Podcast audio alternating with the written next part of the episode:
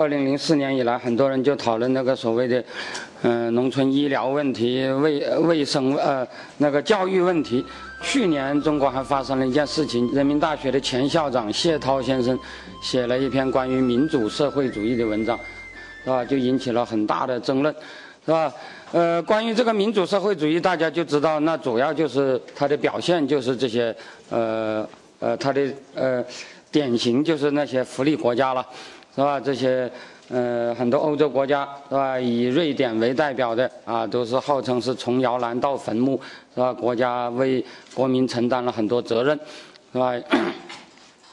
也因此使得这个呃贫富的呃这个距离得以缩小。那么这个东西出来以后啊，就有很多争论啊，有人有人说啊。大家知道，尤其是我们经济学界，改革以来的经济学啊，一直是不管是货币供应学派也好，是制度经济学也好，新古典主义也好，是吧？基本上都是呃西方这个七八十年代以来，呃，主要是不赞成这个大政府政策的那些。呃，相对而言是比较右的那些，呃，经济学家呃的观点。大家知道，呃，哈耶克，呃，他在四十年代写的《通往奴役之路》里头，走向奴役之路啊，呃，是批判了一切，呃，社会主义，包括民主社会主义在内，是吧？而且某种意义上是以，呃，是以当时的德国社会民主党执政的，呃。呃呃，搞的很多事呃东西作为批判对象的，是吧？呃，大家知道，呃，这这些这些理论呢，对这个福利国家都是很不以为然的。那么，呃，他们认为，呃呃，搞福利国家会呃通会导致呃走向奴役之路。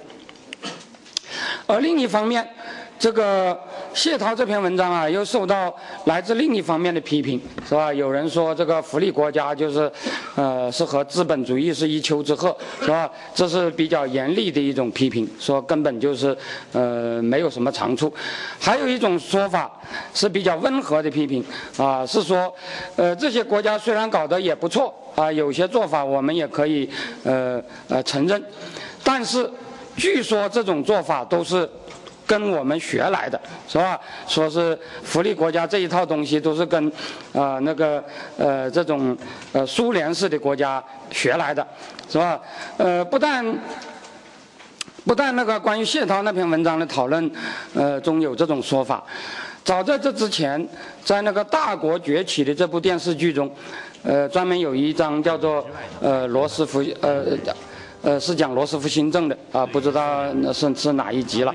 呃，就这集电视剧里头也提出这种观点，是吧？说是这个罗斯福新政就是因为，呃，美国的这个呃资本主义碰到危机，呃，大家觉得这个是呃苏联还是呃在这方面做得不错，是吧？于是就呃学苏联，于是就有了呃罗斯福新政，是吧？那么这些东西啊，我觉得的确是。很有必要呃研究是吧？再加上，呃，去年呢，这个欧整个欧洲国家，嗯，整个欧洲很多地方都出现所谓的福利国家危机是吧？说是福利国家有一些弊病是吧？尤其是最典型的是法国是吧？法国那个，嗯，五月份的法国总统选举是吧？呃，这个呃呃，一般认为是属于右翼的萨科齐啊，以很高的那个票数当选。一般人都认为这是反映了法国人对，呃，这个福利国家制度实行几十年以后的积累的一些问题的不满，是吧？这个萨科齐就当然就是，嗯，是，是是是，呃，对福利国家是很不以为然的了，是吧？而且他上台以后，嗯，搞的改革基本上都是以这个呃社会保障制度为啊为对象的，是吧？当然了，法国人一方面把萨科齐选上台，另外一方面，萨科齐真正要搞福利制度的改革，法国人还是非常难以通过的，是吧？这大家都知道。那么这里头啊，就涉及到很多问题啊，它涉及到什么是福利国家，什么不是福利国家，为什么会出现福利国家，福利国家的成就，福利国家的危机及其应对，以及福利国家的前途问题，是吧？乃至最后，福利国家对我们到底有什么启示？这些问题应该说都非常大。我在这个讲座中也不能讲那么多啊，我只能讲什么不是福利国家，是吧？因为我们讲福利国家的定义肯定是要用排除法的，是吧？嗯，一个定义，呃，肯定是要解决 什么不是的问题。那么，呃，大家知道啊，呃，民主福利国家有种种的特征。啊，这里我并不想呃讲得很全面，但是我只讲其中的一个特征。一般来讲，我们讲的福利国家都有比较强的二次分配，而且这个二次分配一般来讲都是正调节。什么叫正调节呢？那就是一般来讲都会对初始分配中的不平等形成某种矫正。是吧？就是初始分配，如果贫富比较不均，那么经过二次分配以后，这种不均都会减小，是吧？关于这一点，我觉得是很容易理解的，因为假如这个福利国家的政策，假如这个福利政策是老百姓要求于政府的政策，是吧？因为在民主国家。政策的出台必然都是在这个背景下的，是吧？假如这个福利政策是老百姓要求于政府的政策，而不是统治者所喜欢的政策，那么就必然会具有这个特点，是吧？我们可以分两个呃呃条件来解释这一点。假如国民中穷人是多数，那么当然按照多数决定产生的福利政策。肯定会有利于穷人的，是吧？这一点不用说，啊，呃，当然了，关于这一点长远的看是不是有利于穷人，可能是有争议的，是吧？因为有人说，这个福利国家政策最终会害了穷人，是吧？据说因为高税收、高福利的状态下，会使得那个投资受到压抑，投资受到压抑，呃，经济就难以增长，呃，那个呃，劳动者的就业就会受到影响。是吧？而就业不充分，最终会导致什么什么等等等等，是吧？关于这，关于福利国家的这个争论，我这里就不想涉及，是吧？我只是说，哪怕是有这种质疑，这里说的也仅仅是长远的结果，是吧？那么就它的直接效果而言，毫无疑问，福利国家是有利于穷人的，是吧？这一点是应该没有什么问题。是吧？至于它呃长远下去会怎么样，这个我们不去管它。那么第二种可能，就是这个国民已经是中产社会，真正的穷人很少，而且我们假定人们是所谓经纪人，并没有强烈的慈善动机。那么这种背景下产生的福利政策，会不会也有利于穷人呢？一般来讲，仍然会的。是吧？呃，关于这一点，罗尔斯在他的正义论中，是吧，提出了一个假设，就是所谓无知之幕的论证。我觉得这个论证是相当有说服力的。我们假定，呃，一般来说，在一个市存在着市场竞争的社会里头，呃，穷人一般来讲，呃，或者说弱者，呃，一般来讲是希望有更大程度的保护的，而强者。往往呃认为呃应该有更大程度的自由，是吧？强者喜欢自由竞争，而弱者呃喜欢喜欢那个社会保障，是吧？这大概是呃可以理解的。但是问题在于，是吧？罗尔斯他论证说，实际上社会中多数的人们很可能。对自己到底是强者还是弱者，以及在什么情况下是强者，什么情况下是弱者，以及今天是强者或者弱者，明天还能不能继续是，都不太可能有把握，是吧？也就是说，人们呢对整个经济状况以及个人在这个经济状况中所确切所处的地位，往往不是很了解的。人们对自己地位的不确定性，也会使他们倾向于选择一种有利于最弱者的安排，是吧？讲的简单一点就是，啊，我现在年轻力壮，但是我要想到将来我会老的，是吧？我现在很健康，但是我要想到啊，将来我也许会得病的，是吧？因此，即使是健康的人，即使是青年人，他也会赞成一种适度的啊社会保障政策，是吧？当然了，如果是保障的力度很大，是吧？那么也许这些人就，因此这些人就会不以为然。但是一个最低限度的这个防护网，是吧？是一般的人都愿意接受的。呃，对这个说法。大概最近有一种挑战，是吧？这种说法主要是为了论证为什么呃呃发达国家还需要有强大的 NGO，是吧？那么这些人说啊，呃，我刚才讲的这种这种机制啊，是吧？它对特殊弱势者可能会产生一种福利不足，是吧？或者说叫做福利失灵，是吧？呃。这是为什么呢？根据这种理论，如果一般人确信自己不可能遇到的情况，是吧？比如说啊，我们呃都不敢说我们不会生病，是吧？呃，因此我们会同意有一种最基本的医疗保障。但是有些特殊的病，也许我们会相信我们是不可能得的，是吧？比如啊，艾滋病。是吧？呃，假定，呃，呃，当然了，这个艾滋病到底是怎么形成的？现在，呃，中国的艾滋病大部分是输血输出来的，是吧？这就比较，呃，这就比较可怕，是吧？呃，假定这个艾滋病都是因为那个，呃，呃，那个性传播的，是吧？呃，别的途径没有，呃，那么一般来讲，会有很多人认为，呃，他是不可能传播，呃，不可能传播到他身上的，是吧？假定这个人。对自己的那个呃性生活是有有了解的话，是吧？那么这些人是呃，对于他来讲，这个艾滋病并不是一个无知之幕，是吧？那么还有一种情况就是一些特别弱小的族群，是吧？比如说对呃一些只有几千个人的特别的少数民族，是吧？要给予某种特殊的保护，是吧？那么一般的人都知道，他肯定呃不可能成为这个少数民族。是吧？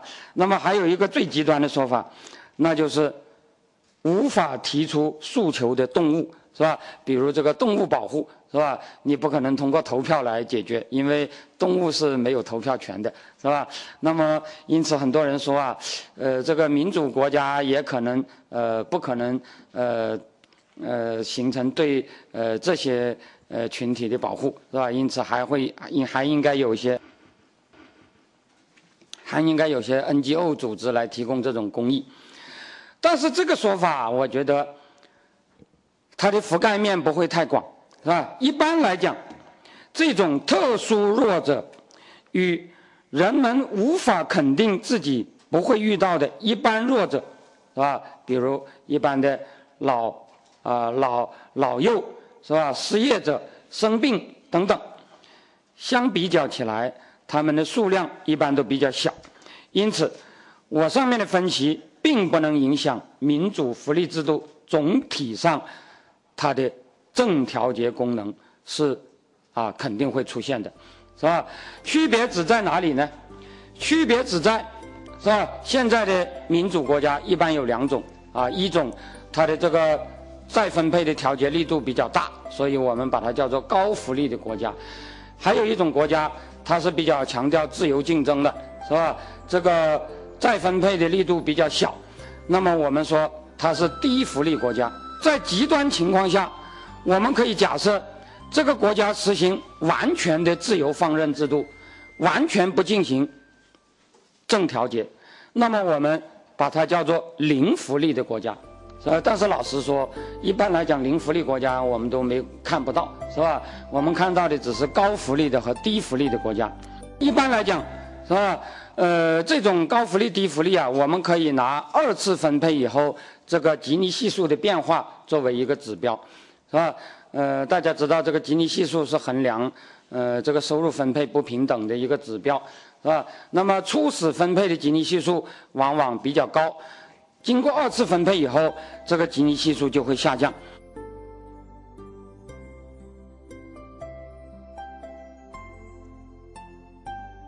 像瑞典、像北欧国家，那是属于典型的高福利国家，是吧？那么这种国家二次分配以后，基尼系数会明显的下降，是吧？像瑞典从零点三九下降到零点二零二，芬兰从零点四六下降到零点二二五，应该说那就下降了很多了。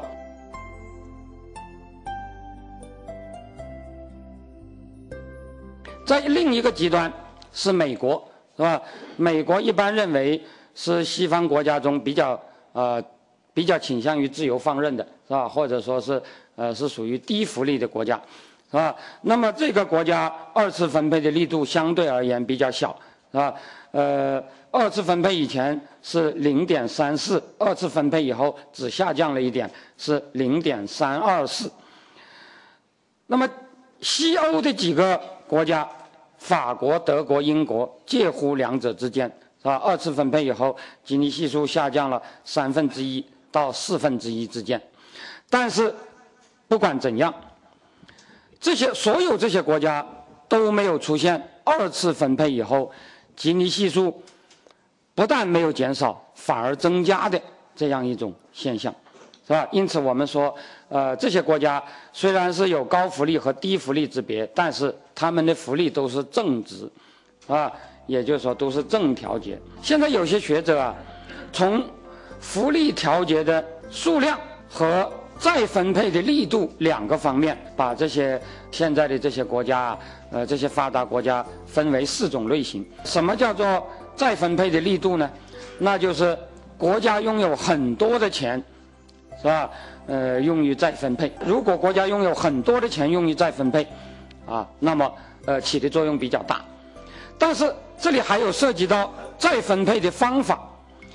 有些国家的再分配是比较啊朴实的，也就不管是穷人还是富人，同样的都给他一大笔钱，是吧？呃，都给呃都都能够沾到好处，是吧？比如说普遍性的公费医疗，是吧？所有的人。都能享有的，而且是都同等的享有的。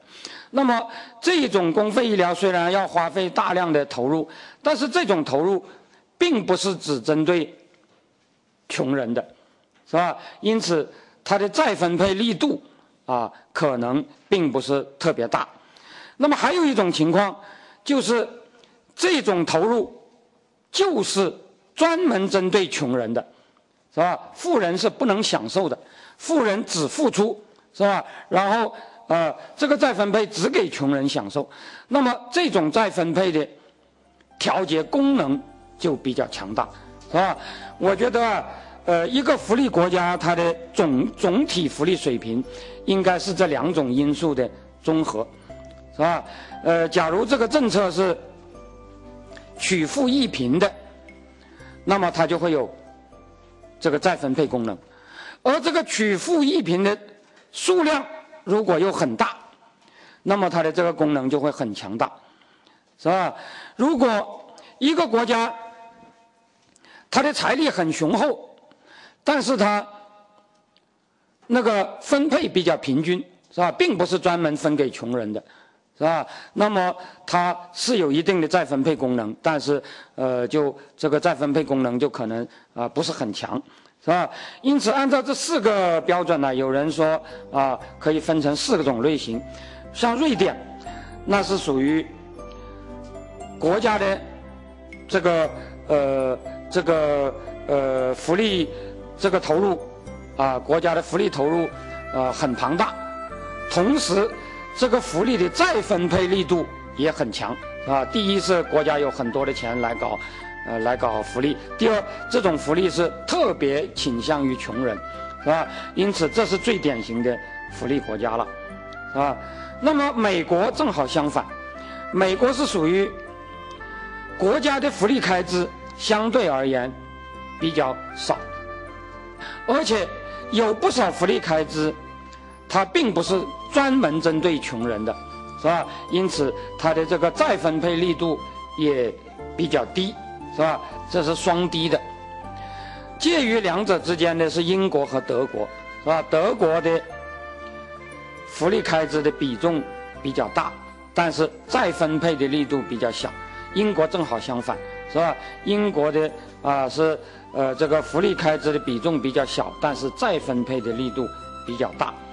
但是，所有这四种情况都不排除我刚才的那个结论，也就是说，啊，这些国家中有的是低福利，有的是高福利，但是啊，呃，不可能呃低于零福利，都是民主国家，他们的福利政策都是多数决定的，都是国民要求于政府的，是吧？而不是政府要求于国民的。但是另外有些情况。假如所谓福利并不是处于民主选择，而是基于统治者的爱好，那么我们就不能排除一种情况，是吧？也就是在这种情况下，这个福利的水平很可能既不是高福利，也不是低福利，甚至不是零福利，而是一种负值，是吧？也就是说低于零的负值。关于这一点呢？我觉得在中国历史上，这并不是什么很稀奇的现象，是吧？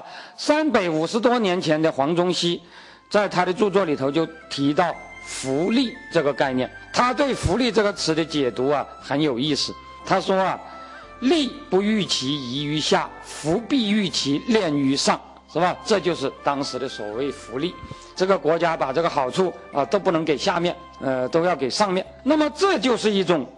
以国家的强制力量劫贫济富，给特权者提供福利的一种安排，这种安排造成的一个数值上的后果，那就是二次分配以后的基尼系数不降，反而会升高，是吧？初始分配也许不平等的程度还不是很高，但是二次分配以后反而升高了。是吧？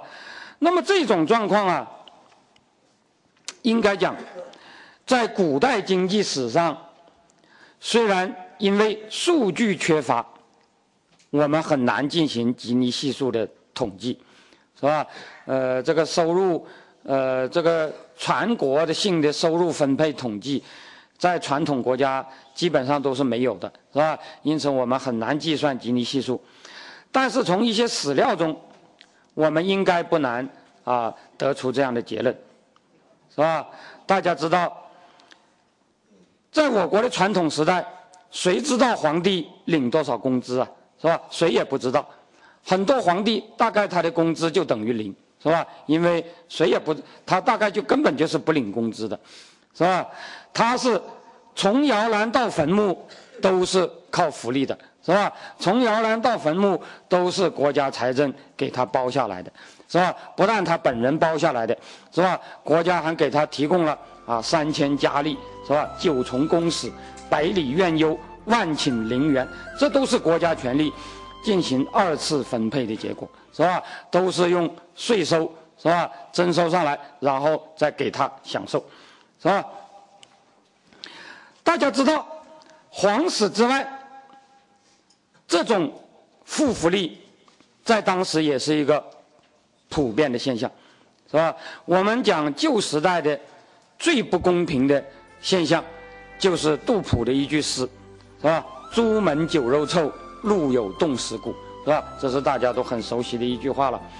可是这句话反映了什么呢？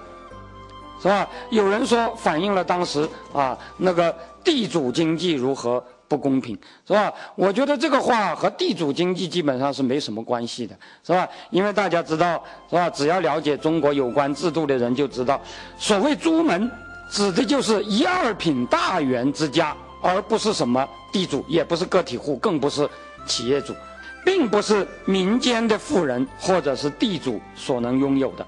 杜甫他没有讲到，是吧？民间的富人酒肉臭。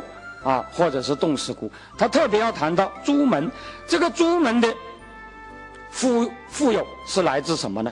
很大程度就是来自所谓的二次分配，也就是通过国家权力实行的分配，不是由于他们啊办了一个企业赚了很多的钱，不是因为他们会经商赚了很多的钱，甚至也不是因为他们有土地收了很多的地主，是吧？而就是因为，是吧？他们有特权，从国家那里得到了很多好处，是吧？那么这样的分配，当然不是自由放任，但是这是福利国家吗？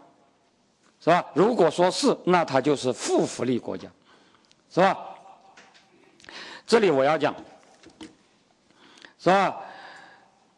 现在发达国家的经济学家，他们很聪明，但是从某种意义上来讲，我觉得在解决中国问题上，他们往往显得很笨，是吧？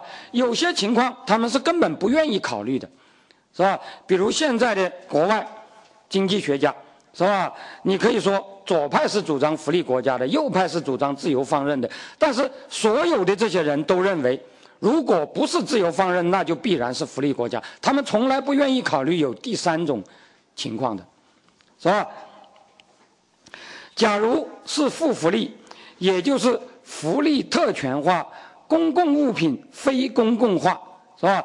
我们二一九二零零四年的讨论中啊，很多人都在讲我们公共物品。呃，匮乏，是吧？呃，这个教育资源、医疗资源，是吧，都不多，这是事实。但是我觉得比这个匮乏更重要的是，我们讲的这个公共物品，是不是真正的公共物品，是吧？这个公共物品如果不那么具有公共性，是吧？也就是说，它事实上是一种特权。那么二次分配以后的经济系数就不降，反而上升，那就是负福利。我前面已经讲了，民主国家的福利有高低，但不可能有负福利，因此他们也从来不讨论这个问题，是吧？他们只讨论这个福利国家，啊，到底呃高福利到底是好还是坏，是吧？有人说不好，还是自由放任的好；有人说呃呃这个自由放任不好，还是高福利好，是吧？但是。他们从来不去讨论负福利的问题，但是我讲啊，在其他的一些国家，如果不引入负福利的概念，我们就没法进行最基本的分析，是吧？我觉得啊，改革以前我们的这个分配状况就不能用自由放任还是福利国家来啊这个概念来分析的。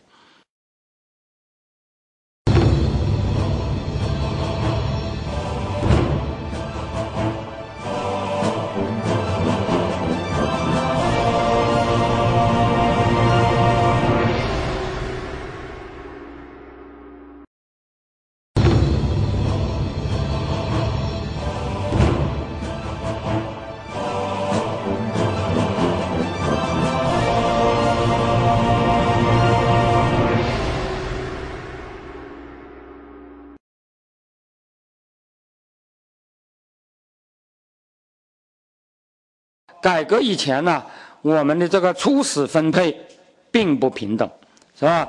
呃，大家知道毛主席毛主席有一句名言嘛，说我们这个国家现在还有资产阶级法权，是吧？体现就体现在啊有八级工资制，是吧？这个工资啊呃不是一样的，是吧？那么他说这是资产阶级法权需要限制，可是谁都知道，是吧？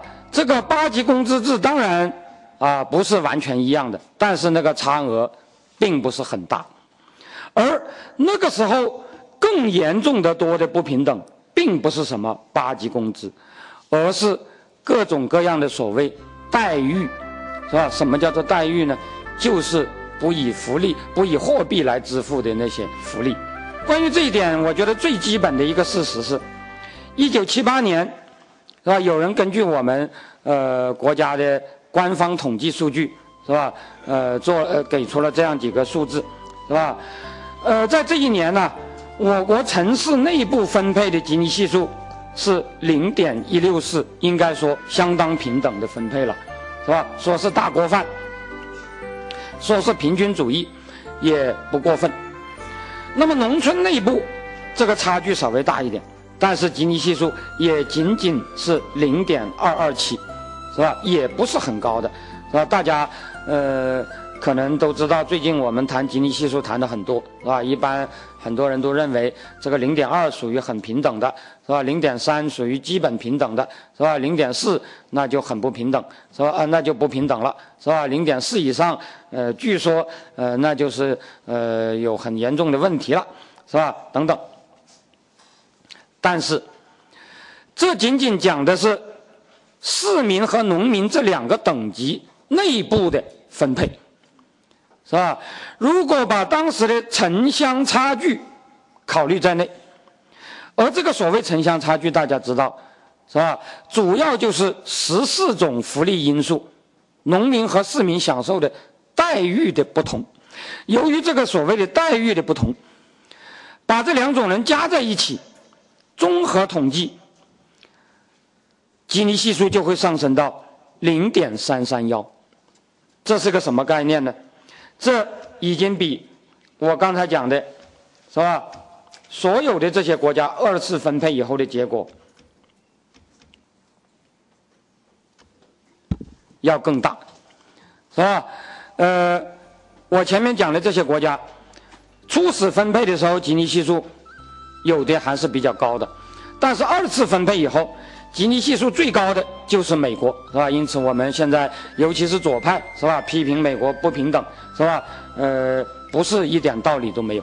是吧？但是美国二次分配以后的基尼系数当时是零点三二四啊。这里我要讲，现在有所升高。我这里讲的是这个呃一九六零到一九八零年代的呃这个情况。而我们如果讲初始分配，好像并没有太不平等，是吧？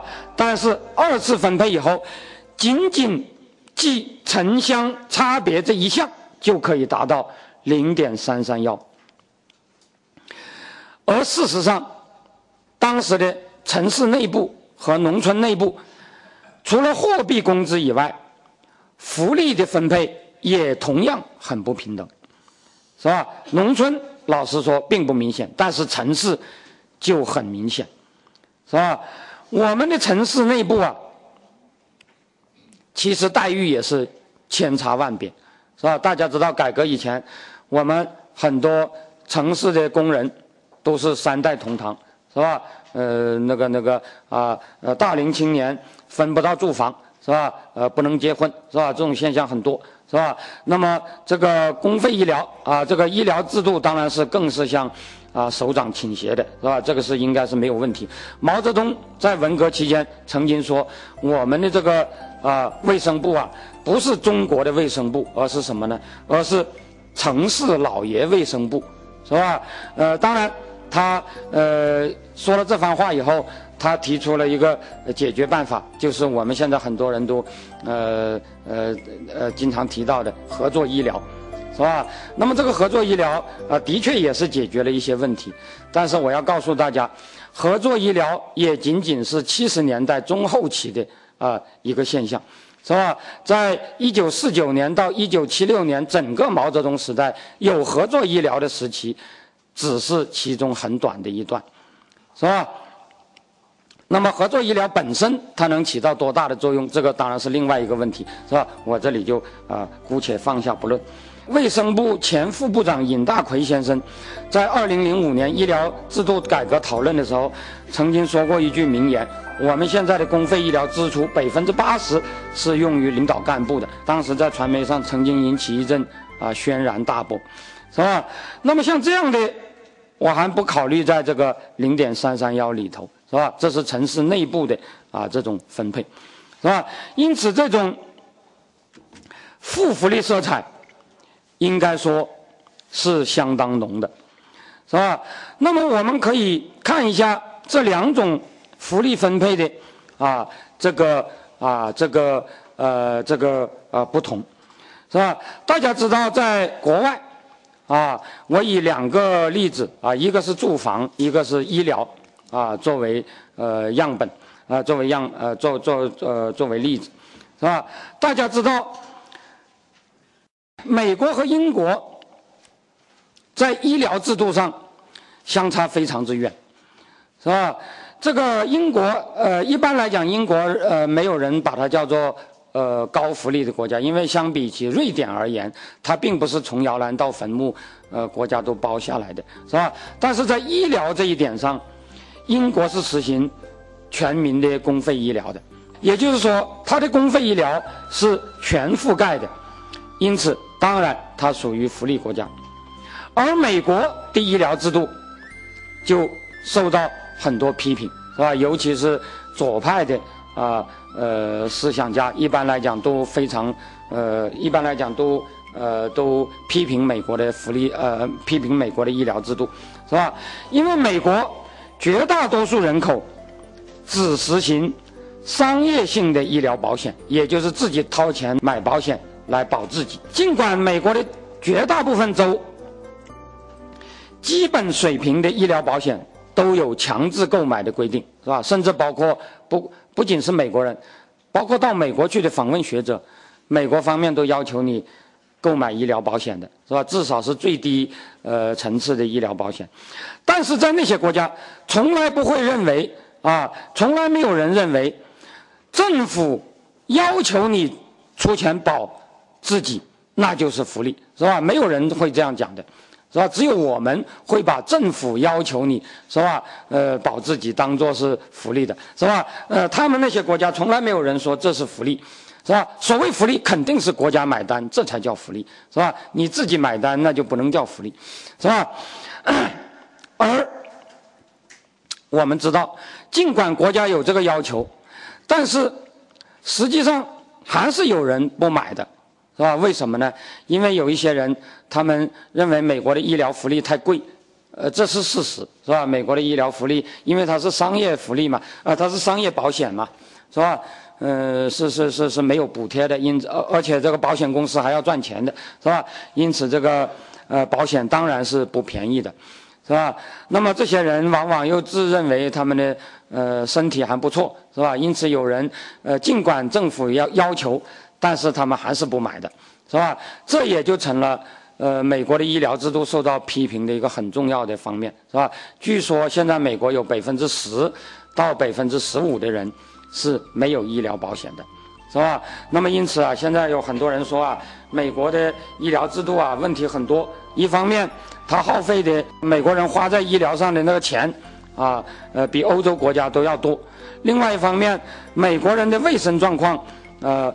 呃，好像比不上欧洲人，是吧？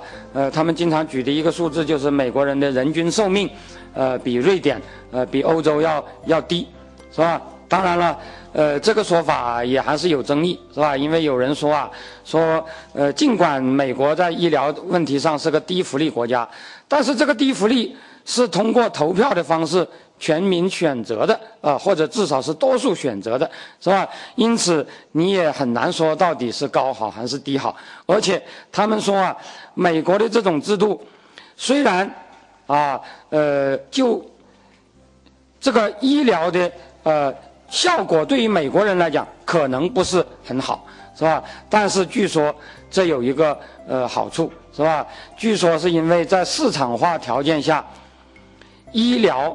和科研的创新比较容易产生，是吧？按照他们的说法，二十世纪这个人类在医疗卫生方面的百分之八十到九十的创新都来自美国，是吧？因此，这些人说啊，呃，这个制度虽然是美国人的医疗，并不见得是呃最好，但是实际上是呃。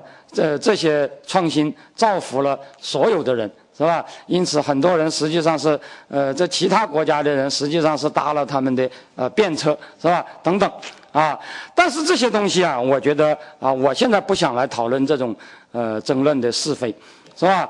呃，我现在也不想讨论这个呃美国的这个呃这个制度是不是好，我这里只想讲一点，美国的确有一些人是没有医疗保险的。但是这些人，并不是美国最穷的人，是吧？美国的是低福利国家，它的医疗福利覆盖面很小，是吧？但是，它覆盖的是美国最需要福利的人，是吧？它福利的是什么人呢？第一，覆盖这个收入水平在贫困线以下的人，这个联邦财政和州财政给这些人。提供一种叫做 Medicaid，是吧？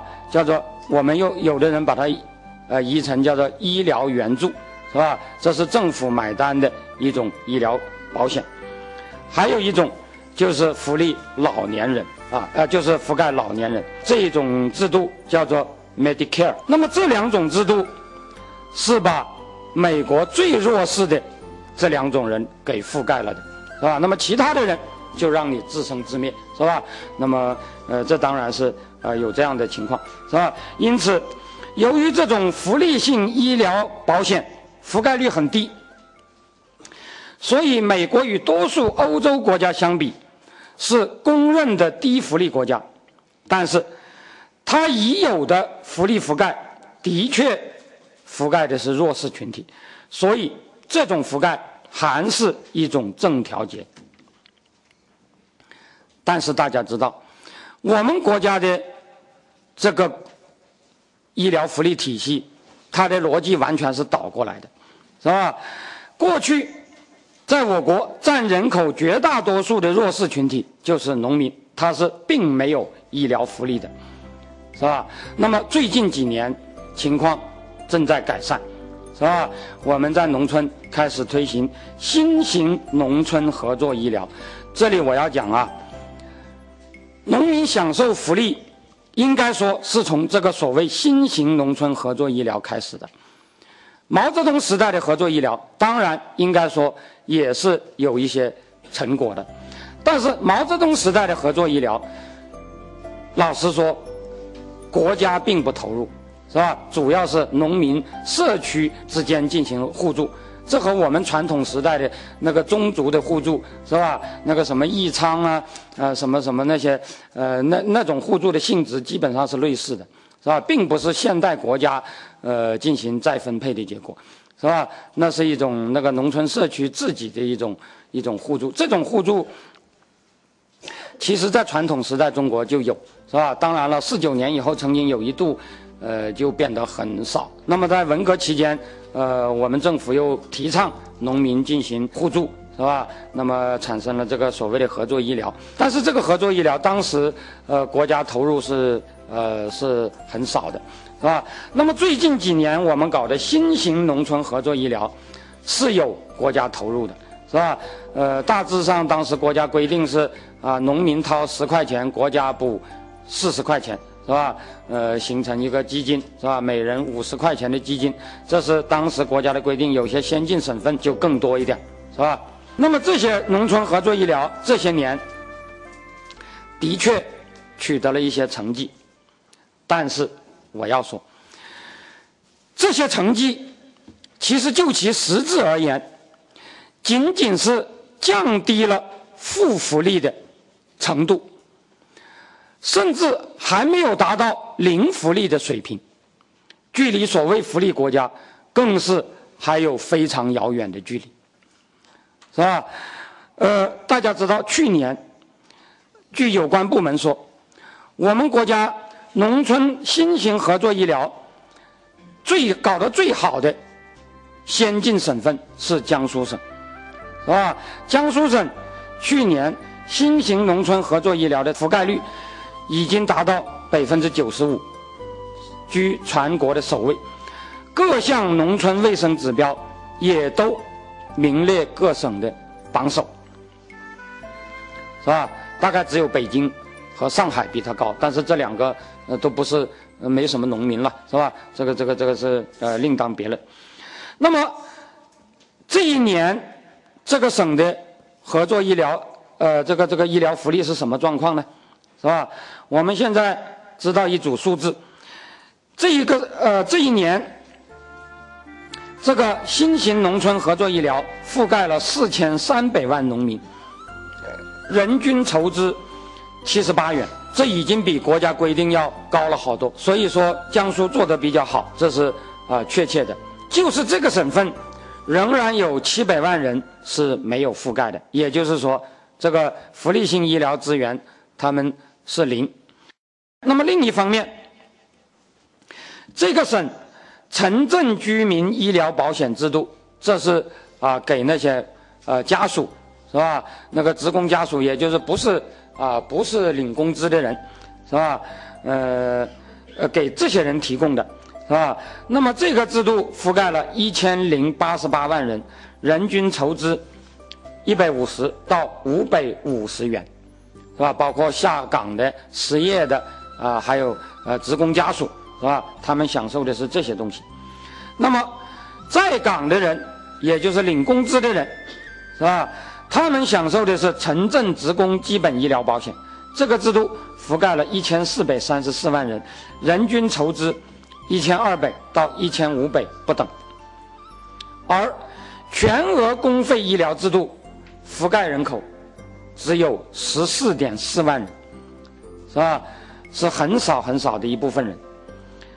但是这一部分人的人均筹资额达到四千二百到六千元，是吧？那么根据这组数字，我们可以画出一条罗伦兹曲线。根据这一条罗伦兹曲线，是吧？我们可以啊计算出它的吉尼系数应该是零点七左右，是吧？呃，可能还要更大。这里我要讲，由于我们只知道这几个数字。是吧？因此给出的这个呃这个罗伦兹曲线的分组是比较小的，是吧？那么由于分组比较小，是吧？这个罗伦兹曲线它就是一一段一段的折线，这一段一段的折线计算出来的吉尼系数肯定是偏小的，是吧？呃呃，了解有关这个呃统计方法的人呃的同学可能都会知道，是吧？因为这个折线就意味着什么呢？这个折线就意味着。所有的每一个组内都是绝对平均的，但是实际情况当然不是这样，是吧？实际情况，这个真实的罗伦兹曲线是一条弯曲的，而不是这样的折线。也就是说，实际的罗伦兹曲线计算出来的吉尼系数肯定要高过这个折线，因此我们说它在零点七左右是是啊不会啊不会低估的。是吧？哦哦呃，不会不会高估的，是吧？那么这意味着什么呢？是吧？这意这意味着很显然，这个二次分配它的不平等比一次分配还要厉害，是吧？也就是说，一次分配以后。江苏省的吉尼系数很可能是吧，大概也就是零点四左右，是吧？呃，这里我要讲，我现在不知道江苏省的呃一次分配的吉尼系数到底是多少，是吧？但是我们知道，我们国家近几年来啊，一般认为都在零点四到零点五之间，是吧？而且很多人都认为江苏省是我们国家贫富差异并不是非常悬殊的啊，甚至有人说是属于相对而言，呃。呃，不是那么悬殊的一个省，是吧？那么假定江苏省的这个呃初始分配和全国的平均水平相近，是吧？那么也就是零点四到零点五，是吧？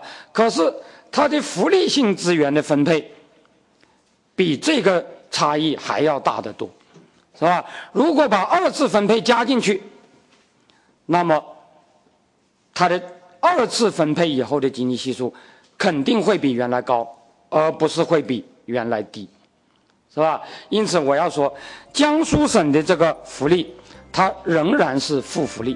但是我还要说，新型农村合作医疗，尤其是江苏省的那种新型合作医疗，仍然是应该称赞的一大进步。相比过去那种全部福利资源都在少数人中分配。农民完全排斥在外的状态相比，如今江苏农民不仅开始享有了福利，而且比全国农民平均水平还要高。虽然总体上还没有脱离负福利状态，但是负福利的程度已经比过去降低了。因此，江苏省的这个做法还是值得称赞的。我们之所以称赞它，是为什么呢？并不是因为。它已经实现了福利国家，是吧？这种状态呀，如果长远的看，当然你也可以说，它最终可能会向福利国家迈进。但是就当前的情况看，毋宁说，他首先是在向被称之为自由放任的低福利国家靠近，是吧？因为大家都知道。负福利程度的减少，实际上就意味着趋近于零福利，是吧？这个负数的绝对值越少，就越趋近于零，这是小学生都应该知道的常识，是吧？而只有达到零福利这这个临界点，正调节才开始起步。自由放任还是福利国家，才会成为真问题，是吧？西方的经济学家在那里争论福利国家好不好，是吧？有人说自由放任好，有人说福利国家好，他们在争论的是自由放任还是福利国家的问题，高福利还是低福利的问题。但是这个问题对于中国来讲，根本就不存在，是吧？中国没有面临这种问题，中国要面临这种问题，那是在零福利以后。是吧？零福利了以后，我们进一步提高福利，那就我们就开始向福利国家接近了，是吧？那么我们就可以讨论到底是福利国家好还是自由放任好的问题了，是吧？那么在此之前，对于负福利状态的减少，我想什么人会提出批评呢？什么人会拒绝呢？是吧？什么人会主张加剧负福利呢？是吧？我想，古典自由主义者肯定是不可能主张加强负福利的，是吧？因为他们是反对国家搞二次分配的，是吧？他们当然不会赞成由国家用二次分配来劫贫济富，是吧？那么左派。是主张福利国家的，他们是主张二次分配的，但是他们主张的二次分配是取富益贫的，是吧？是正调节的，是正福利的。那么他们当然也不会满意这种状况，是吧？因此，我觉得啊，在达到零福利之前，根本不应该存在着所谓左右派的争论。是吧？在这个问题上，根本不应该存在着所谓左右派的争论，是吧？降低负福利，无论对于自由放任的主张者，还是对于负福利的啊，还是对于福利国家的主张者而言，都应该是一件好事，是吧？都应该是一件好事。那么，从逻辑、从理论上，我们可以啊，我们可以这样讲，是吧？呃，大家知道，呃，这个是呃这个计算吉尼系数的一个啊一个啊一个数学模型，是吧？呃，根据这个模型，呃，初始分配的罗伦兹曲线一般都低于所谓的绝对平等线，是吧？就是这呃这个 A 所示的这条呃直线，是吧？如果这个福利分配是正调节。是吧？又假定这个分配者是按照初始分配的这个顺序来加以排列的，也就是穷人排在前面，富人排在后面，是吧？那么福利资源的分配的罗伦兹曲线就会在 A 的上方，是吧？就是我啊呃这里。呃，上面的那个最上面的那个曲线，那么根据这个曲线计算的基尼系数就应该是一个负值，福利分配的基尼系数是负值，意味着是正福利。如果它是正值，那就有可能是负福利。那么当然也有一种情况，就是这个福利的分配是完全平等的，是吧？比如。呃，最近这一次的两会中，就有人提出说，国家我们最近这个财政收入高速增长，国家应该给老百姓分红，是吧？呃，每人发一张支票啊，这个这个两千块钱或者几千块钱，是吧？让老百姓都能啊分享。国家分配给所有老百姓每个人一分钱，那等于是什么作用都不起。如果福利分配是 A 这样的一种情况，它就随着。这个分配量的变化在零福利和正福利之间摆动。如果分配量很小，你可以说它就是零福利，是吧？这个国家给每人一分钱，那基本上可以认为这就等于和不分配是一样的，是吧？那就是零福利。但是如果国家给每个人二十万，是吧？那很可能这个呃，对于降低吉尼系数呃就有很明显的呃功效，是吧？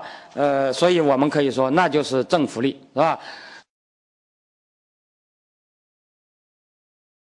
那么，如果这种福利的分配，它也是向下倾斜的，就像我我下面的这个 B 这所示的，也就是说，它处在完全平等线之下，但是又在初始分配的罗伦兹曲线以上。那么像这样一种性质的分配，我们说它是越来越趋近于零福利，是吧？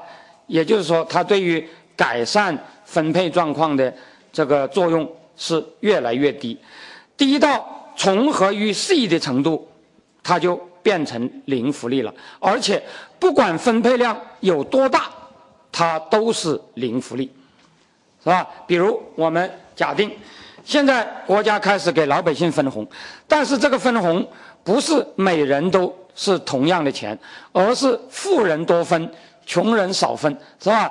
都按照你们的收入，是吧？你们如果是一百块钱，国家就给你们追加十块；如果你收入一亿块钱，国家就给你追加一千万，是吧？如果都按照你的收入的水平来同等幅度的追加，那就等于。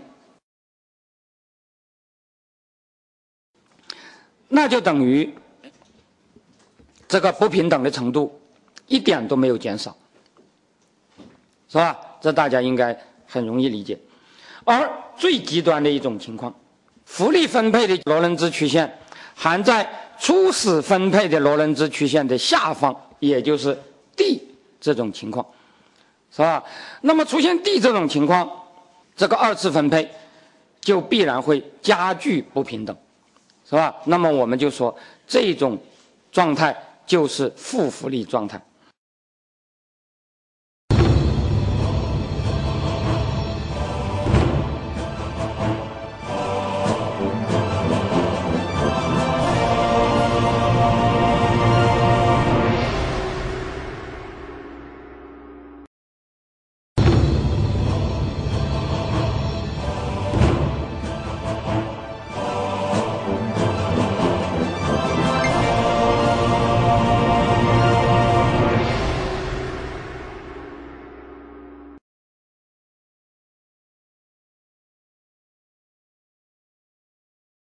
我现在再来讲第二个问题，这就是住房。现在大家都说，我们国家的住房改革是所谓的取消福利房，啊，改为商品房，是吧？我对这个说法是非常怀疑的，是吧？我们国家在改革以前实行的那种住房制度，真的是所谓福利房制度吗？是吧？什么叫做福利房制度呢？福利房制度是现在所有西方国家普遍推行的一种制度，区别只在于有些国家是所谓低福利国家，覆盖面很小，和我刚才讲的医疗是一样的道理；有些国家是所谓的高福利国家，覆盖面很大，但是原则是一样的，那就是说，它肯定是从最穷的人开始覆盖的。是吧？呃，大家知道有一些国家是福利国家，像呃北欧的国家，是吧？那些国家这个国家提供住房啊，覆盖了相当大的一批人，是吧？呃，有些国家是规定，你不是你不必是非常穷的人，啊，国家都可以给你提供啊福利房的，是吧？呃，甚至有一些北欧国家，比如丹麦，它规定所有的人都可以申请。国家的福利房包括百万富翁，是吧？你是百万富翁也可以向国家要求福利房，但是有两个条件：第一，你不能有第二套房，是吧？第二，分给你的这套房你必须住在里面，你不能拿去出租。呃，为什么有这个制度呢？因为大家知道，在很多西方国家，现在人们往往有这样一种说法，那就是集中连片的给穷人盖呃廉租房。会导致所谓的贫民区综合症，就是大量的穷人住在一起，会导致问题家庭比较多，什么单亲家庭啊，呃，失业者啊，呃，犯罪率也比较高，会提。因此，他们现在都提倡贫富混合居住。那么，贫富混合居住这个呃，怎么才能推动呢？是吧？那么这个丹麦就想出一个办法，就是啊，富人如果愿意和穷人住在一起，国家可以给你一套房子，是吧？那么你你呃，前提就是你要呃跟穷人住在一起，是吧？呃，但是有多少富人愿意呃接受这个呃，我不知道，是吧？但是理论上，只要你愿意，那都可以的，是吧？这个是全覆盖的，是吧？而像。美国这样的所谓自由放任的国家，那就不一样了。在美国，绝大多数人你是必须自己买房子的，是吧？国家不会给你提供房子的，是吧？那么国家给你提供什么房子？呃，国家给谁提供房子呢？就是给那些失业的人，那些低收入者。现在美国的福利房的享有人几乎清一色的都是低收入的，而且其中主要是黑人，是吧？那个美国的这个呃福利公务区，基本上现在的种族特征都很浓，呃，基本上都是那个黑人聚居区，是吧？那么像美国它的福呃福利房的覆盖率很低，是吧？欧洲的福利房的覆盖率就比较高，是吧？像法国这个国家，是吧？呃，在五十年代前后，曾经兴起了第一次福利房呃建设高潮，是吧？国家给巴黎周边的这些呃穷人区。是吧？基本上把棚户都变成了这种廉租公寓楼，是吧？在巴黎的周围到处都是像这样的一些楼，但是这些楼当时受到了很强烈的批评，是吧？认为这些楼的那个建筑密度太高，是吧？呃，太拥挤，是吧？而且这个配套设施呃不太呃呃不太呃完善，呃，而且绿地也比较少。是吧？说穷人住在里面缺少自尊心，是吧？呃，而且还说啊，这个呃呃有一个呃有一个左派呃批评者还说说这种呃这种福利房是吧，简直是太残忍了，就像一个竖立着的集中营，是吧？说这个高层建筑就像一个呃呃竖立着的集中营，是吧？说是呃这个这个对穷人啊太不人道。于是到了八十年代。法国开始出现第二次福利房的建设高峰，出现所谓的圣丹尼周围的那种，就是那个建筑密度比较低，呃，绿地比较多，公共设施比较配套的啊这一类的这个住房。像美国福利房就没有那么多，呃，给最穷的这些人是吧，基本上都提供了。大家知道，呃，我们现在一讲斯勒姆是吧，或者说是啊，我们叫做贫民窟的那种地方，是吧？在美国人们。首先提到的就是纽约的哈勒姆，是吧？这个哈勒姆是我曼哈顿北部的一个啊穷人住宅区了。呃，老实说，我们的很多中国人都呃很熟悉这个地方，啊，因为它就在纽约最有名的哥伦比亚大学的旁边，是吧？校校园外就是哈勒姆区。呃，而且在八十年代，中国的学者还比较穷的时候，当时在美国的很多访问学者。都是在哈勒姆区租房子住的，是吧？因为这个，呃，当时中国的学者很多人是喜欢在家里吃方便面，呃，转钱的，是吧？那么当然他们就，呃呃呃呃，尽量减少房租，是吧？于是就跑到那个地方去租房，租房子住。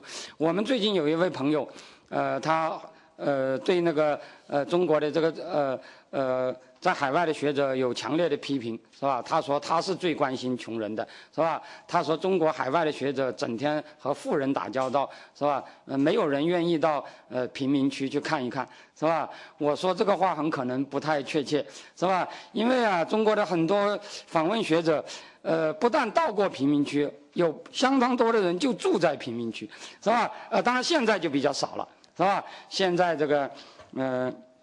现在中国的这些呃学者就就呃比较牛气了，是吧？荷包也比较鼓了，相当一部分人，是吧？呃，这跑到那里去租房子住的人，现在还有，是吧？但是不如以前多，啊。那么这个哈勒姆区是吧？就是在罗斯福新政和肯尼迪时代，呃，建过两代呃这个廉租公寓楼。呃，很奇怪，和法国正好相反，是吧？他们的第一批公寓楼是比较矮的，第二代公寓楼是比较高的，是吧？呃，但是在美国，是吧？这种连片的公寓楼也引起了很多批评，是吧？这就是我前面讲到过的，是吧？呃，这个容易引起那个斯勒姆综合症，是吧？于是很多人鼓吹，说是这个应该，啊，呃，说是应该那个呃插花，是吧？于是很多地方就搞了那个所谓的啊混合收入社区，呃，像芝加哥这十多年来就在推行这个制度。芝加哥很有名的一处廉租公寓楼地区，就是那个所谓的 Robert Taylor Home，是吧？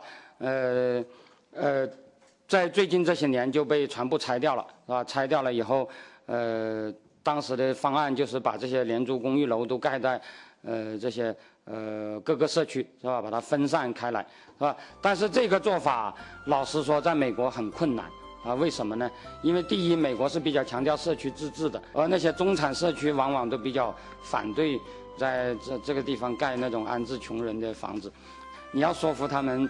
挺费事的，是吧？第二，更重要的一点是，政府可以把穷人安排在那儿，但是往往是富人不能阻止穷人进入，但是富人可以搬走。往往他们搬走了，其实哈勒姆这个地方本来就不是完全的穷人区，是吧？哈勒姆这个地方啊，在二十年代有不少富人住在那里的，是有穷有富的，是吧？但是那个时候。罗斯福新政以后，政府在那里盖了很多廉租房，是吧？于是这富人就纷纷搬走，是吧？那么结果后来这个这个哈勒姆就又变成了一个呃纯粹的穷人区，是吧？那你总不能说不准你搬走吧，是吧？所以这个做法我觉得还是问题还是很多，是吧？但是我这里就要讲，不管是美国还是法国，是吧？他们有的是高福利，有的是低福利，但是总是给。最穷的人盖盖福利房的是吧？他们的福利房有一个特征，第一，那就是由国家统一盖的，不是各单位给自己人盖的。很简单，你各单位给自己人盖，那么首先失业者就肯定是捞不着，是吧？因为你没单位，是吧？那你肯定是捞不着，是吧？而他们是专门给失业者盖的，是吧？那么当然就不可能是各单位自己盖。第二，分配福利房唯一的标准就是穷。当然，穷到什么程度，不同的国家有不同的标准。在美国，你必须很穷；但是在，呃，但是在欧洲，不太穷也可以，是吧？那么在丹麦，你你不穷也可以，是吧？这个这个这个，呃，这个，但是，但是它都是以这个低收入作为啊作为一个分配指标的，是吧？那么在美国，是吧？大家知道是会给这些失业的黑人分配福利房的。但是在美国不会给总统分配房子的，是吧？大家知道美国的总统是啊，是是是是啊，是没有政府给的房子的，是吧？呃，这个白宫大家知道，那是美国总统的官邸。什么叫官邸呢？那就是你在这四年任期内，你必须住在这儿，是吧？你住在家里是不允许的，是吧？因为你是公仆，随时要找到你的，是吧？但是四年过去，你就马上得搬走。是吧？多住一天都不行的，是吧？这个这个没有说呃分，你当了四年总统分分给你一套房，你可以住一辈子，是吧？呃，没有这一没有这个事儿的，是吧？所以在美国是不给总统分房子的，但是会给那些那些最穷的穷人分房子，是吧？而我们国家实行的制度是什么样的呢？是吧？大家知道我们国家的这个住房啊，给社会上的穷人分房子。不是没有过，是吧？解放初期曾经有过一次，那就是当时，呃，这个四九年，呃，以后曾经有一些，呃，有些人逃走了，啊，有些呃房子被没收了，是吧？那么那个时候，是吧？曾经把一些房子用来安排社会上的一些，呃，穷人，是吧？但是仅此一次，是吧？以后就没有再搞过，是吧？这个这种房子叫什么房子呢？在北京，很多呃住在胡同里的住户可能都知道，叫做只管公房，是吧？什么叫只管公房？就是不属于各单位的，只属于那个政府的房管局的，呃，在街道上的那些房管所、房管局，他们管的这个房子叫做只管公房。只管公房现在都是什么状态呢？大家都知道，几乎都是危房旧房。普遍的规律是，好的单位收入高，房子也好；差的单位。收入差，房子也糟。大家知道，在改革以前呢，我们国家的机关干部一般都是呃能够分到住房的，是吧？那么国营企业就很难说，是吧？理论上来讲，国营企业也是要给职工分房的，但是往往时间很长，很难兑现，是吧？什么三代同堂、四代同堂，是吧？什么大龄青年分不到房，呃，结不了婚等等，这个现象很普很普遍。但是不管怎样，国家还是承诺会有房子的，是吧？什么时候不知道，但是会有的，是吧？而我们知道，当时有另外一种企业是完全连这个承诺也没有的。是吧？大家知道，呃，改革以前，我们的城市里头有一种企业叫做二轻企业，是吧？我们的城市里头有第二轻工业局，是吧？什么叫第二轻工业呢？所谓二轻，指的就是那些街道工厂，那些所谓大集体，那些地方上办的啊，街道办的工厂，这些工厂。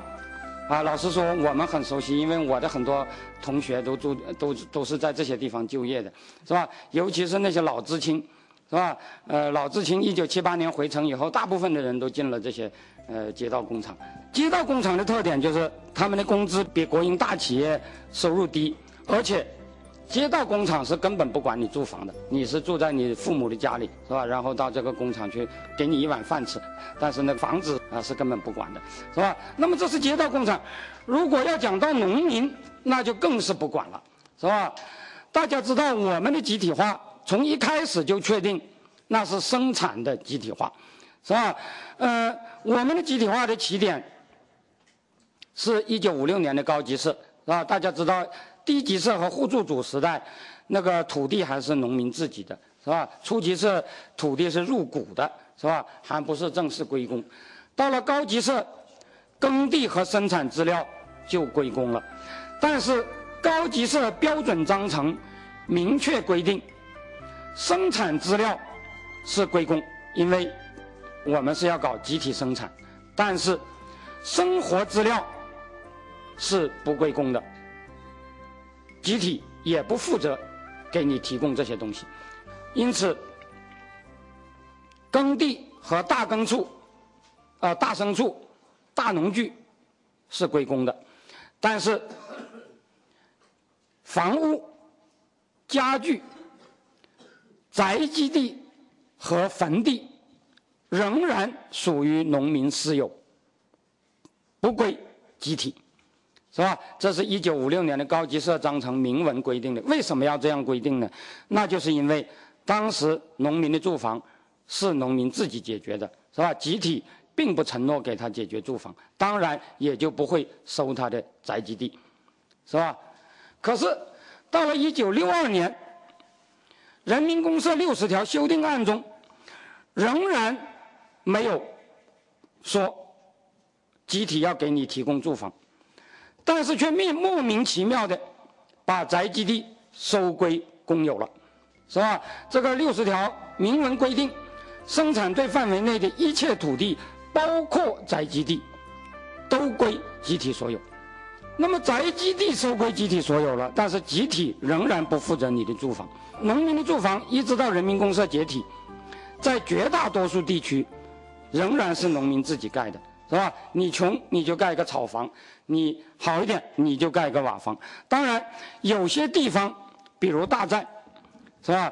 比如那个呃呃华西村，是吧？呃南街不是，是吧？南街在毛泽东，南街虽然现在呃非常之呃崇拜毛泽东，但是毛泽东时代的南街是很穷的。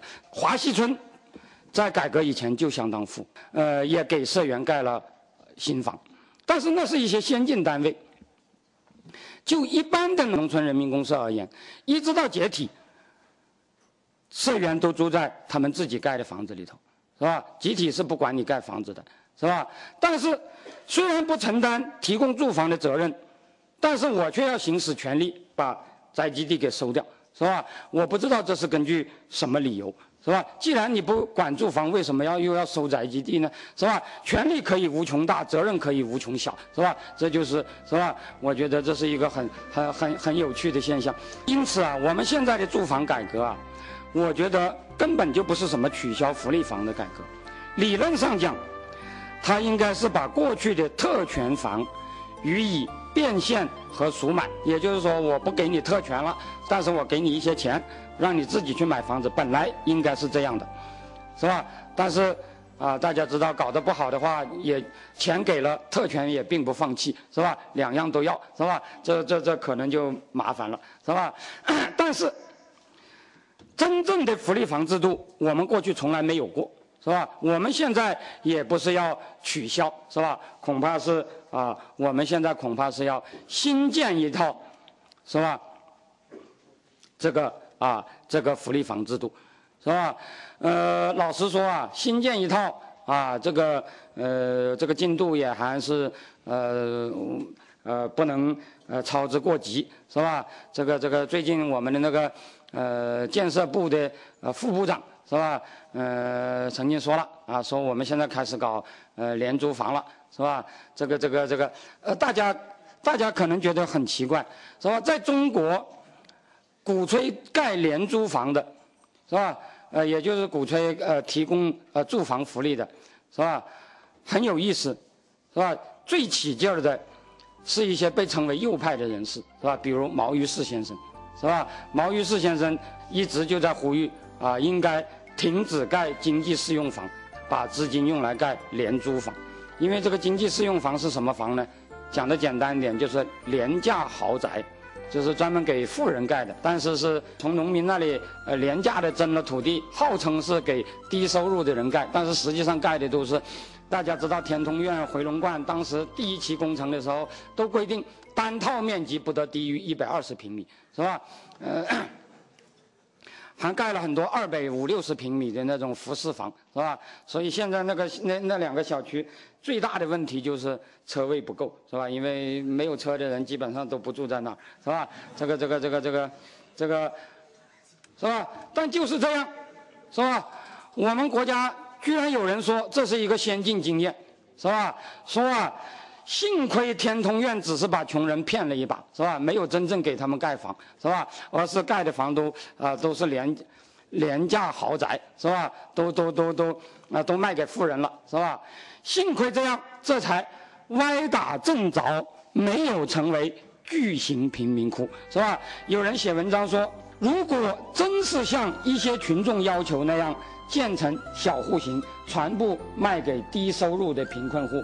那就糟糕了，这个地方就成了死勒姆了，是吧？就麻烦了，是吧？幸亏我们只是把他哄了一顿，是吧？这个这个歪打正着，是吧？这个这个这个这个啊，你看这个这个这个，现在天通苑是成是高尚小区，是吧？这个这个回龙观也是高尚小区，是吧？呃，中国有数不清的高尚小区，是吧？这个你看这下面这篇文章叫做。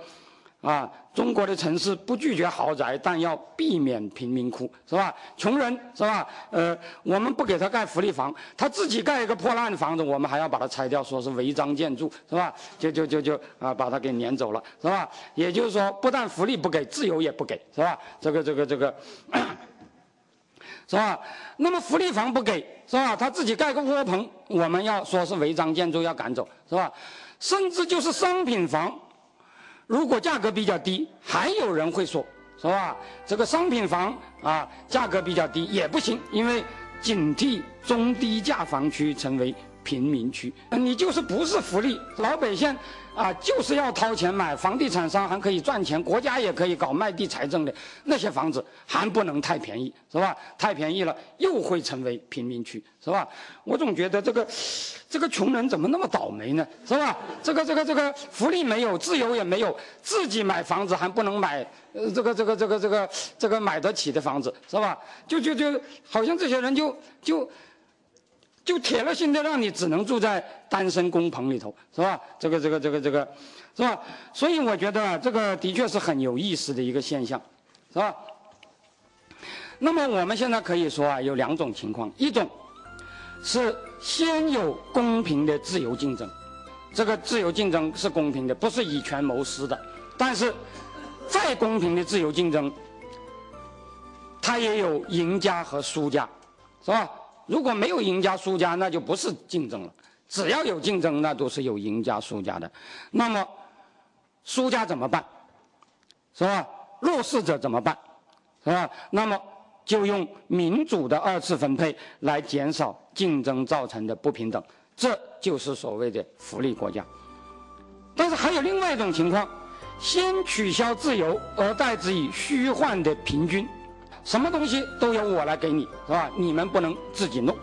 但是，虽然都由我来给你，但是我又是你监督不了的，你也不需要向我授权，我也不需要你来监督，是吧？于是我想给谁就给谁。是吧？于是我只给了我想给的人，我不想给的我就可以不给，是吧？于是这种不民主的特权福利就造成了严重的等级分化。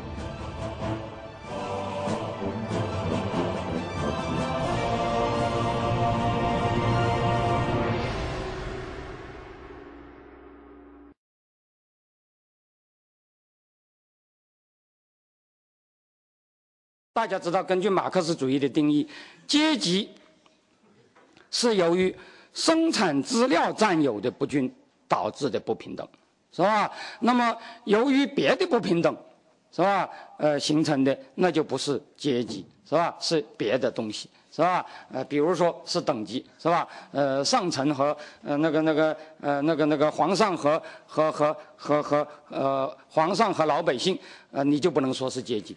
是吧？因为谁也不知道皇上拥有什么生产资料，是吧？皇上好像什么生产资料也不拥拥有，但是他拥有整个国家。我觉得我们现在讨论中国未来呀，的确中国是要搞福利的，是吧？但是我们首先要解决的是所谓负福利的问题，是吧？大家知道，由于最近一段时间这个住房，呃，这个房价很高，是吧？呃，很多人都买不起房，是吧？于是，呃，广州一些地方啊，又有人提出要。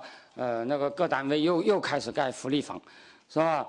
我觉得啊，中国需要不需要盖福利房呢？当然需要，是吧？我刚才讲，嗯，中国从来没有这个东西，现在的确需需要学这个东西。呃，这里我要讲，这个福利房制度在国外争论也很大，是吧？第一就是我刚才讲的，呃，穷人集中在一块儿会不会有呃弊病？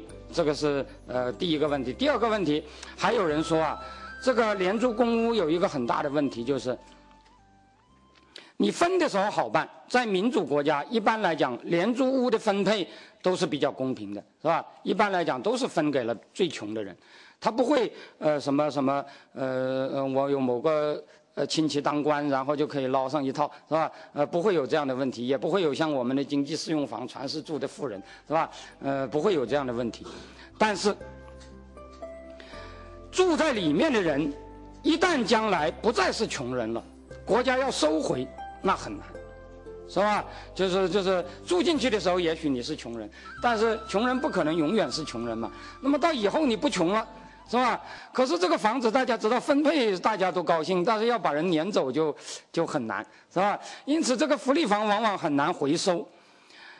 由于很难回收，所以现在很多国家都出现这样一种状况，就是很多福利房住的其实已经不是穷人。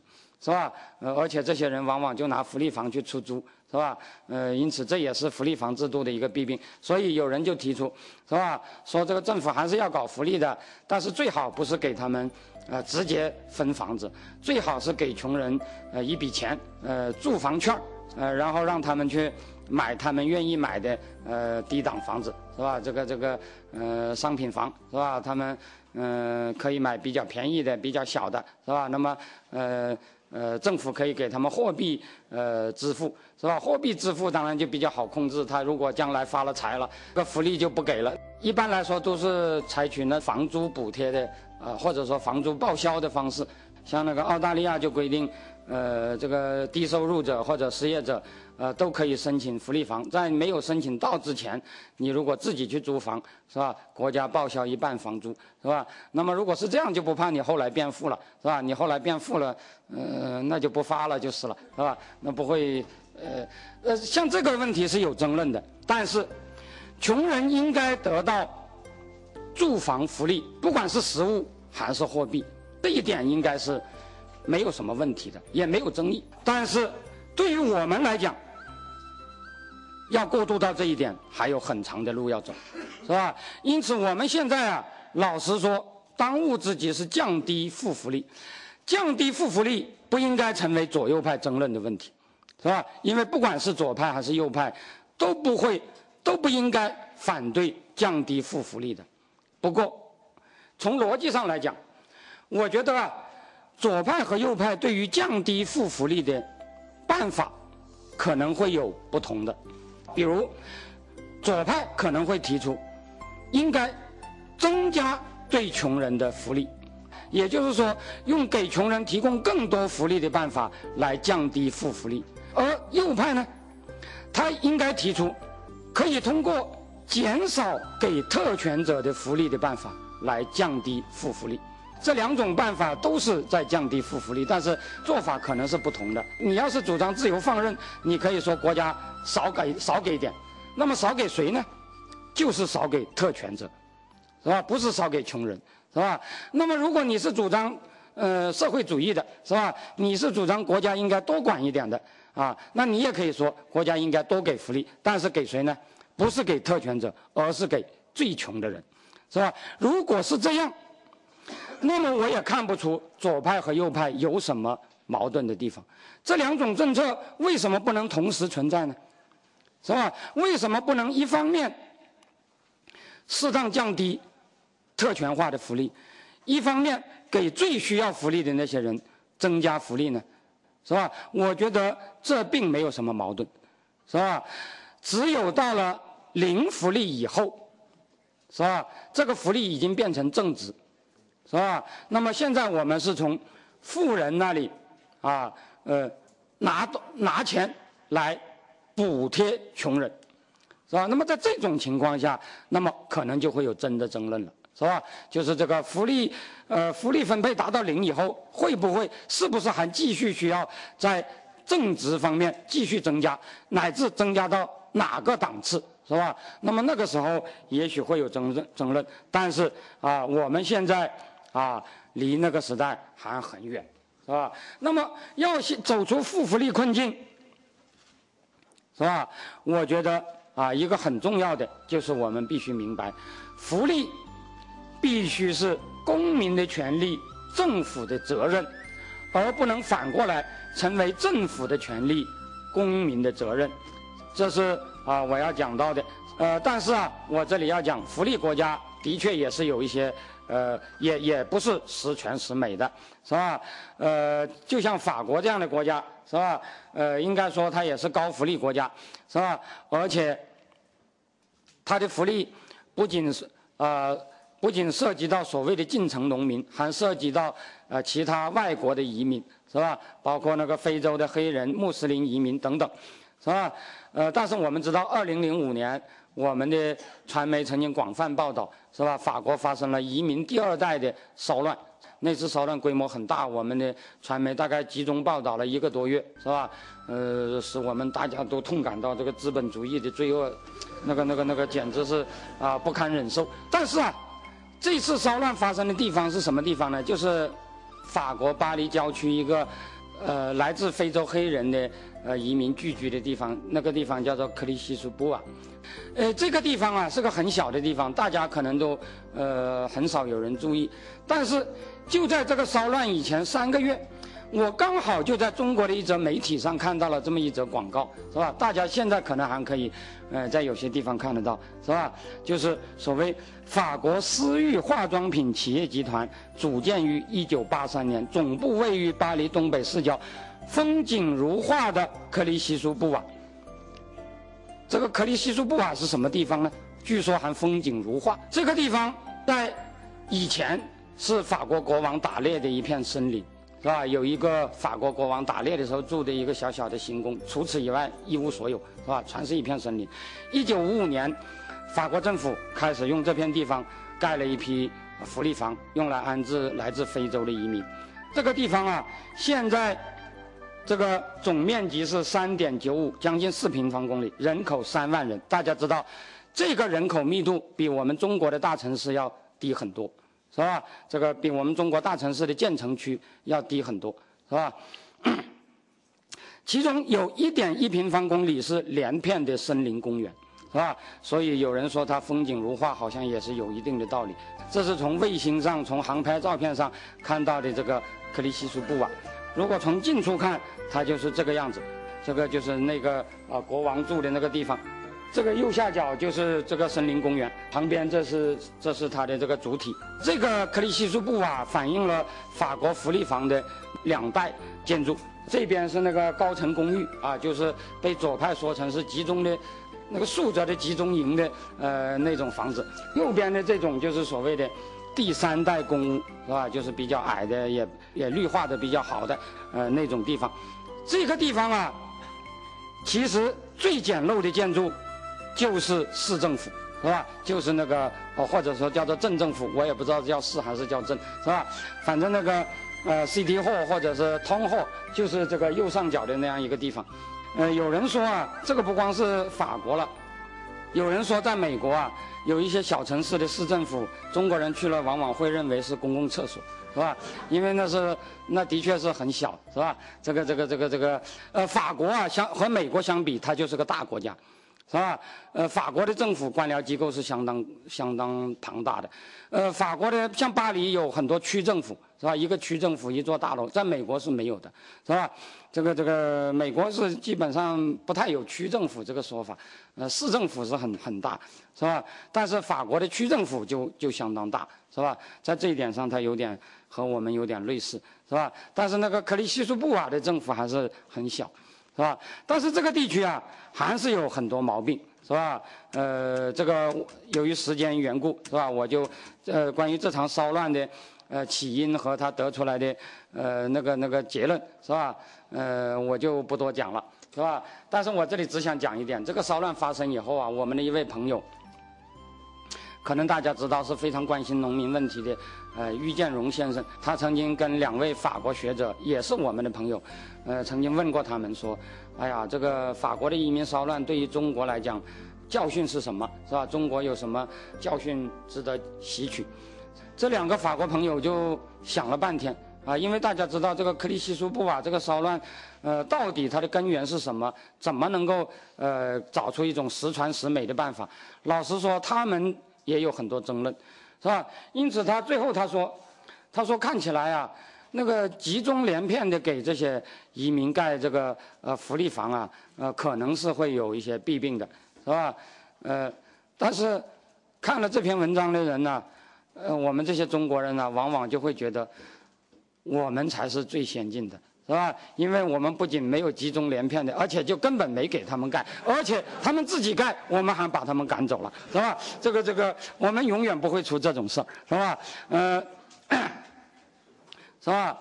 呃，但这个事情呢，我觉得它也不是现在才这样，是吧？我们国家自古以来，是吧？呃，儒家传统中就有所谓的，我称之为叫做古代福利国家的理论。是吧？呃，我这里列列的是吧？就是这个呃，按照儒家的理想是吧？说一个国家应该给老百姓啊提供一些东西是吧？呃，说是五十可以衣帛，七十可以食肉，使老百姓那个老有所养。七十以上啊有养老，十岁以下用我们今天的话来说叫做儿童津贴。正如我以前在一些文章中讲的，我们这个国家啊，老实说，现在有些人说儒家非常之了不起，是吧？世界最好的东西就是儒家。有人说儒家糟糕的很，是吧？导致了中国的落后，呃，挨打又是专制又是什么什么，是吧？但是我要说，很可能。儒家既没有那么好，也没有那么坏，因为中国人呢，往往是讲的是儒家，但是做的往往是另外一套，是吧？那么，因此儒家不管好还是坏，是吧？也许是吧，实际上都是说说而已，是吧？那么中国人实际做的是什么呢？是吧？实际做的。更多的是法家，是吧？毛主席曾经说过一句话：“呃，北代皆行秦政治，十批不是好文章。”秦始皇搞的那一套是我们呃一直延续下来的。那秦始皇搞的那一套就是法家的那一套了。大家知道，秦始皇搞的那套制度是自由放任吗？当然不是，是吧？商君书明确讲，是吧？我们这套制度就是要国强民弱，是吧？国家把什么都垄断起来。是吧？老百姓是吧？应该啊什么都靠国家，国强则民弱，民强则国弱。善治国者，要使民家不积属而力除一孔。显然，他是主张强国家的。但是，这个强国家是不是福利国家呢？是吧？这个啊，这个秦的建国理论，也就是法家理论，明确讲，福利是要不得的，是吧？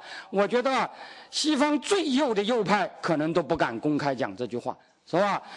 他怎么说呢？啊，韩非说啊，穷人呢？不是懒汉就是醉鬼，他们饿死活该，是吧？政府救他们，根本就不应该，是吧？政府根本就不应该去管他们的死活，是吧？这个贫穷者非次即堕也，救他们就是夺利俭而与次堕啊！给他们提供救济，那就是把能干的人创造的财富给了那些懒汉和醉鬼，是吧？呃，这是绝对不能干的，是吧？哎，有一次。是吧？呃，我在一个呃一个一个呃，就是啊，就是你们刚才讲的做呃访问的那个时期，是吧？呃，我有一次啊提到这个韩非子的这个呃这句名言，是吧？当时在场的呃一一些那个那个呃哈佛的这些学者啊，这些教授啊很激动，是吧？因为大家知道，这个美国的知识分子绝大部分都是民主党的呃支持者，是吧？呃，在美国政治中，他们应该都算左派了，是吧？呃呃，而布什是一个右派总统，是吧？是一个那个呃呃共和党的呃美国的知识分子，尤其是像哈佛这样的呃重点大学的知识分子，普遍都很讨厌布什，是吧？很奇怪的是，布什倒是在。穷人中得到很多支持，这个我不知道该怎么解释，是吧？因为布什的政策按理说是很不利于穷人的，是吧？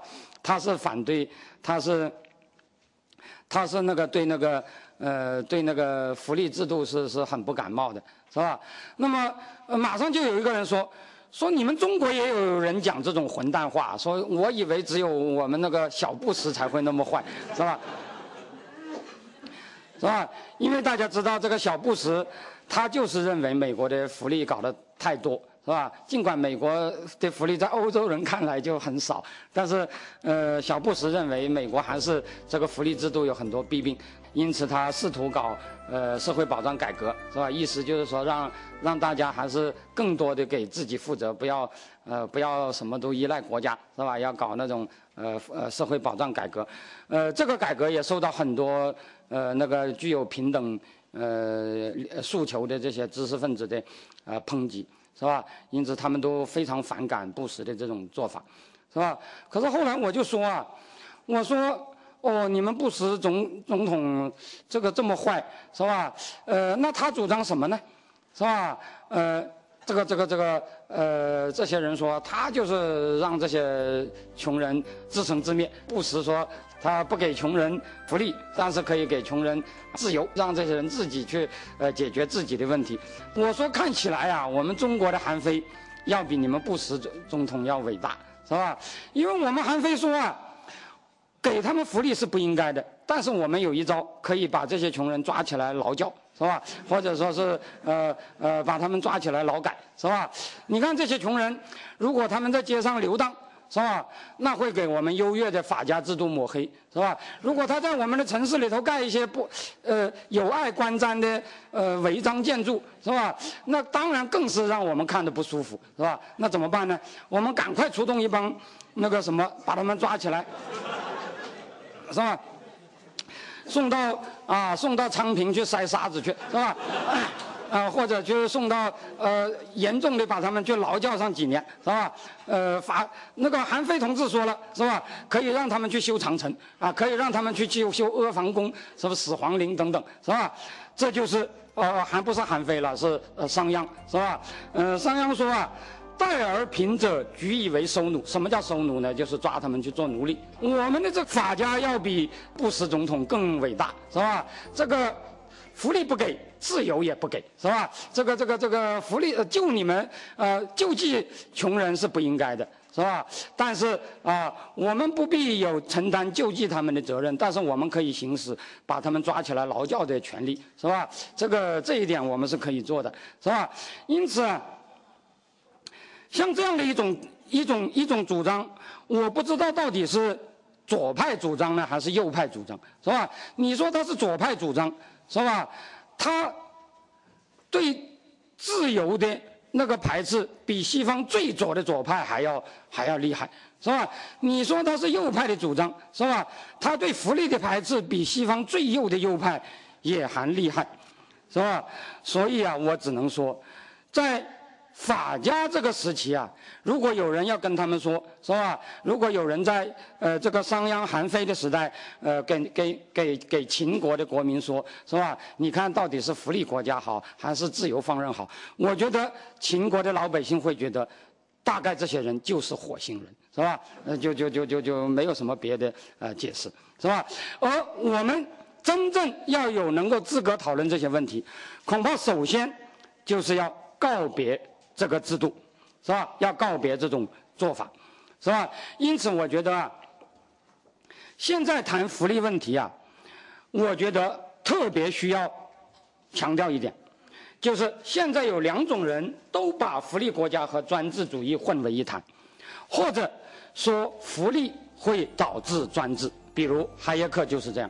说那个社会民主党执政啊，会通向奴役之路，是吧？会会会，呃，会导致那个呃呃呃呃呃人们失去自由，是吧？其实，呃，像瑞典的什么什么这些国家，是吧？我不知道他们那个那个是不是比美国是不是更自由，我不知道，是吧？但是比很多低福利国家，瑞典人肯定是更自由，而不是不更不自由，是吧？这应该是没有问题的。相反，有一些人说。不搞专制就会失去福利，是吧？这是两种人，但是他们的呃取向是相反的，是吧？有一些人说啊，像斯大林那种制度，你千万不能废除，因为一废除大家就没有福利了，是吧？呃，这个制度是绝对绝对不能废除的，是吧？有一些人说啊，福利是不能搞的，一搞了福利就会变成斯大林那样，是吧？这个两种说法其实都一样，都是把福利国家和专制主义混为一谈，但是我认为。其实恰恰相反，在权大责小的旧体制下，为福利和问责与为自由而限权，实际上是从两个方面在向宪政走近。这个过程，它将会使我们，是吧？不管是主张社会主义的人，还是主张自由主义的人，啊。都可以从这个过程中得到自己主张可以实现的最基本的起点。我就讲到这里，谢谢。